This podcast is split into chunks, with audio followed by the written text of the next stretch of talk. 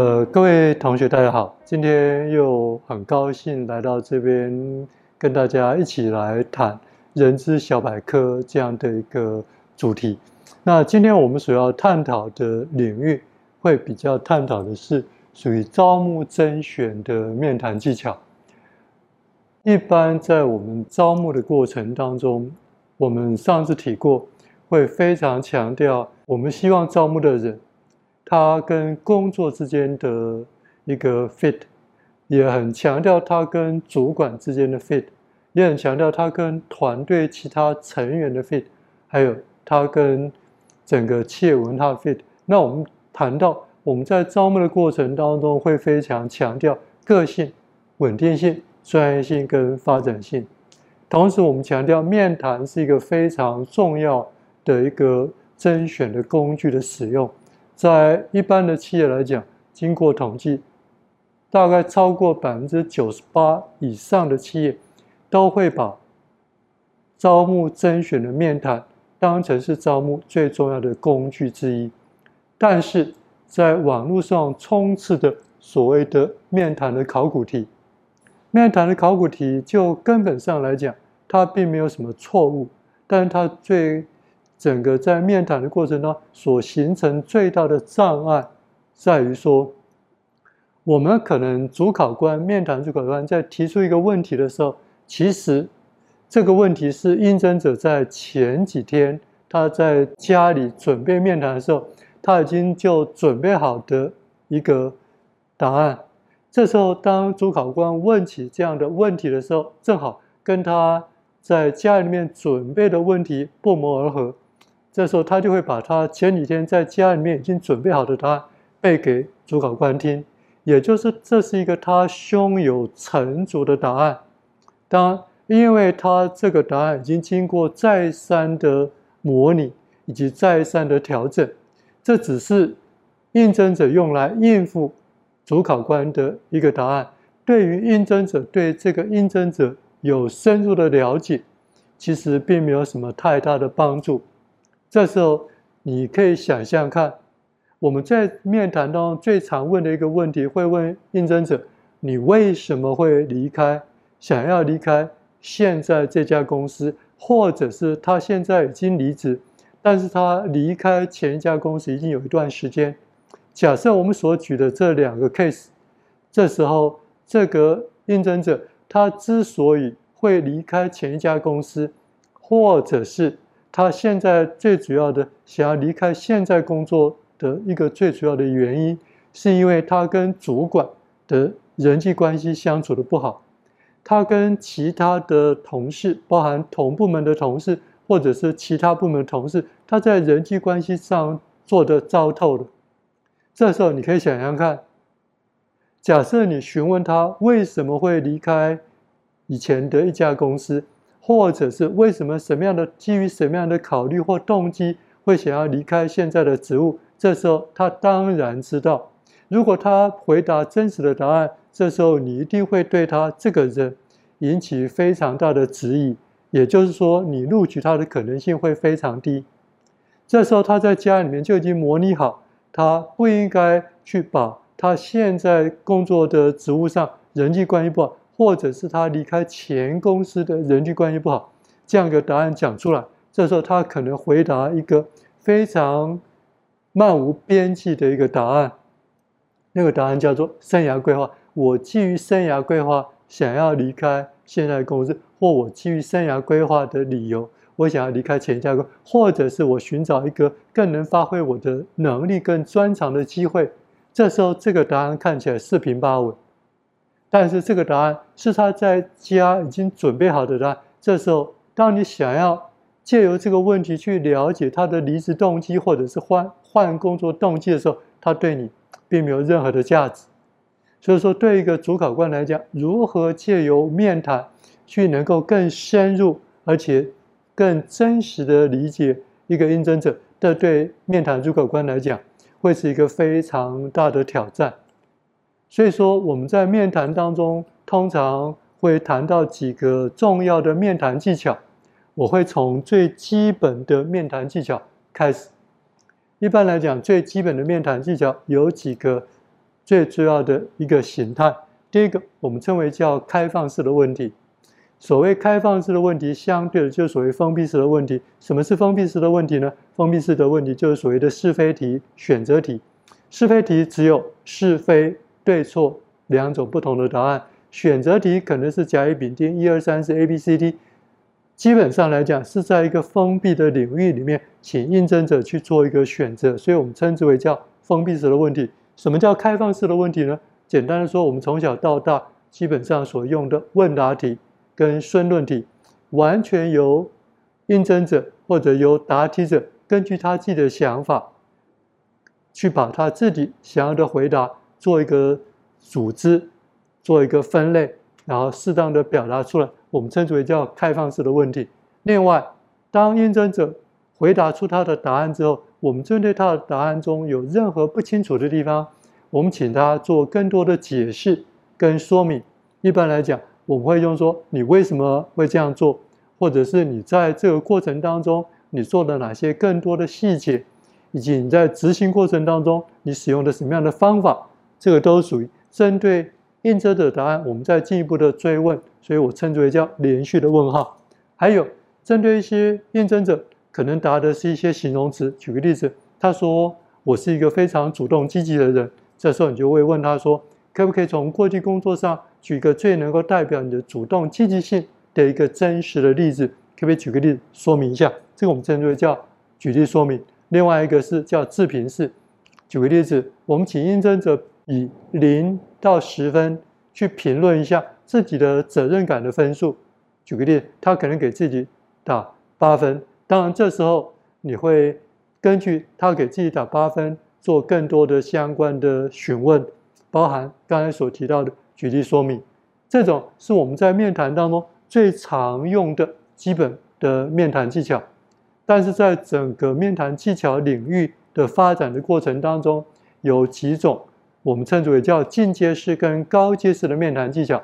进阶式的面谈技巧包含所谓的结构式面谈，包含所谓的情境式面谈，以及包含所谓的行为式面谈。当然。结构式面谈跟我们整个的范围上来讲，它其实包含了所谓情境式面谈跟行为式面谈。情境式面谈跟行为式面谈都属于结构式面谈的一个部分。什么叫做结构式面谈？简单的说，就是一句话：我们希望用相同的问题去问不同的应征者，因为他们是应征同样的职务，在基于。不同的应征者在应征相同的职务，我们用相同或类似的问题去比较不同的应征者之间面对相同或类似问题，他们的反应跟他们的回答有什么不同？特别是哪些答案比较符合我们公司想要找的人？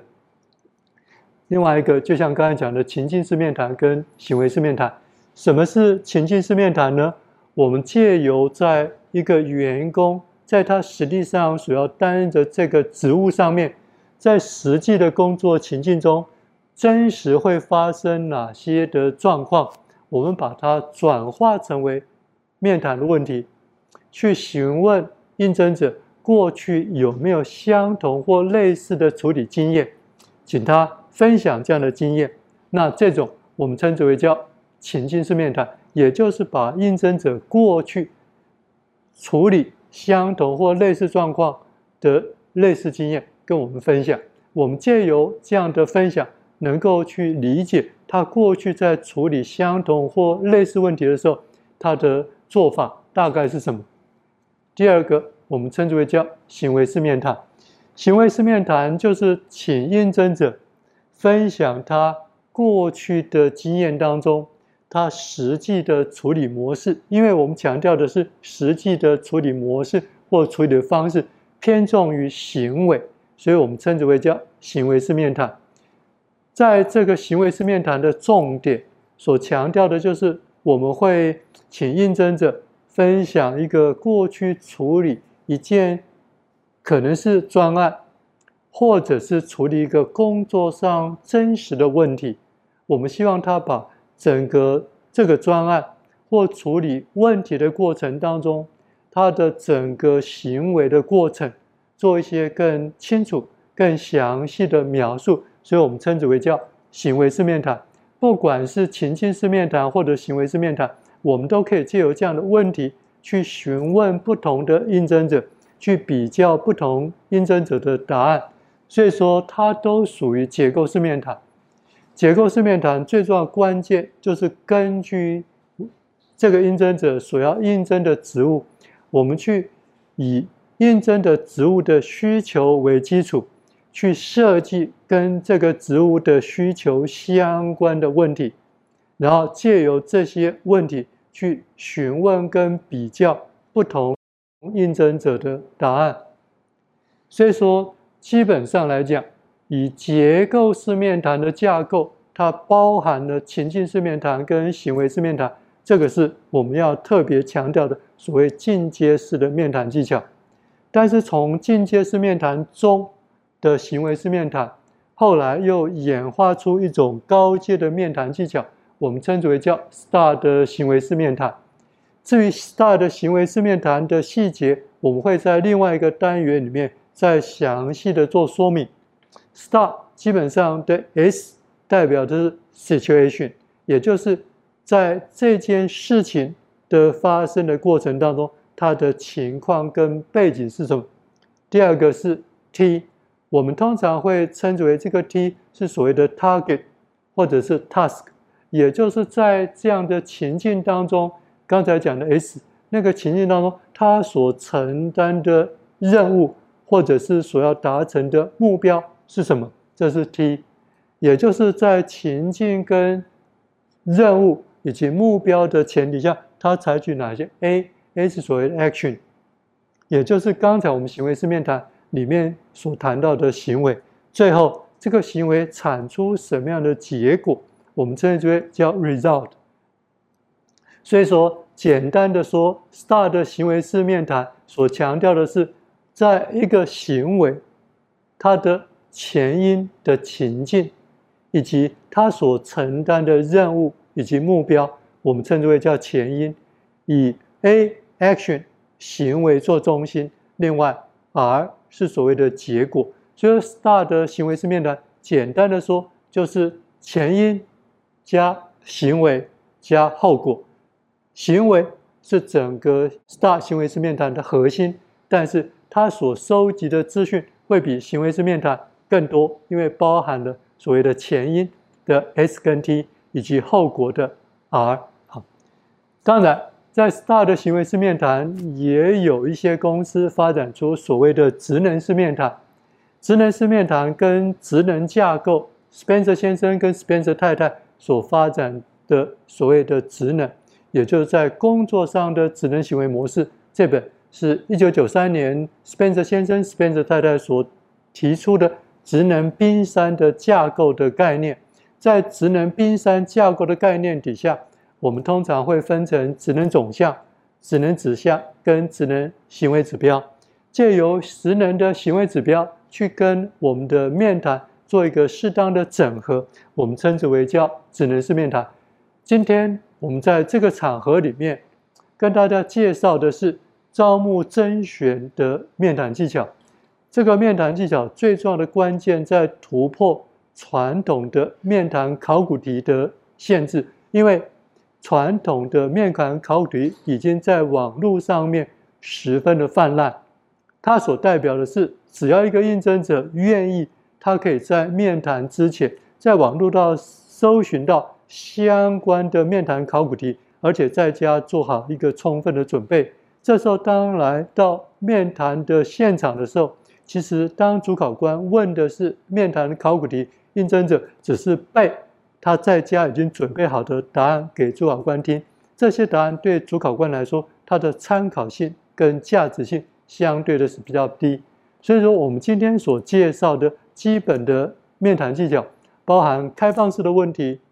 连续的问号、举例说明以及自评式的问题。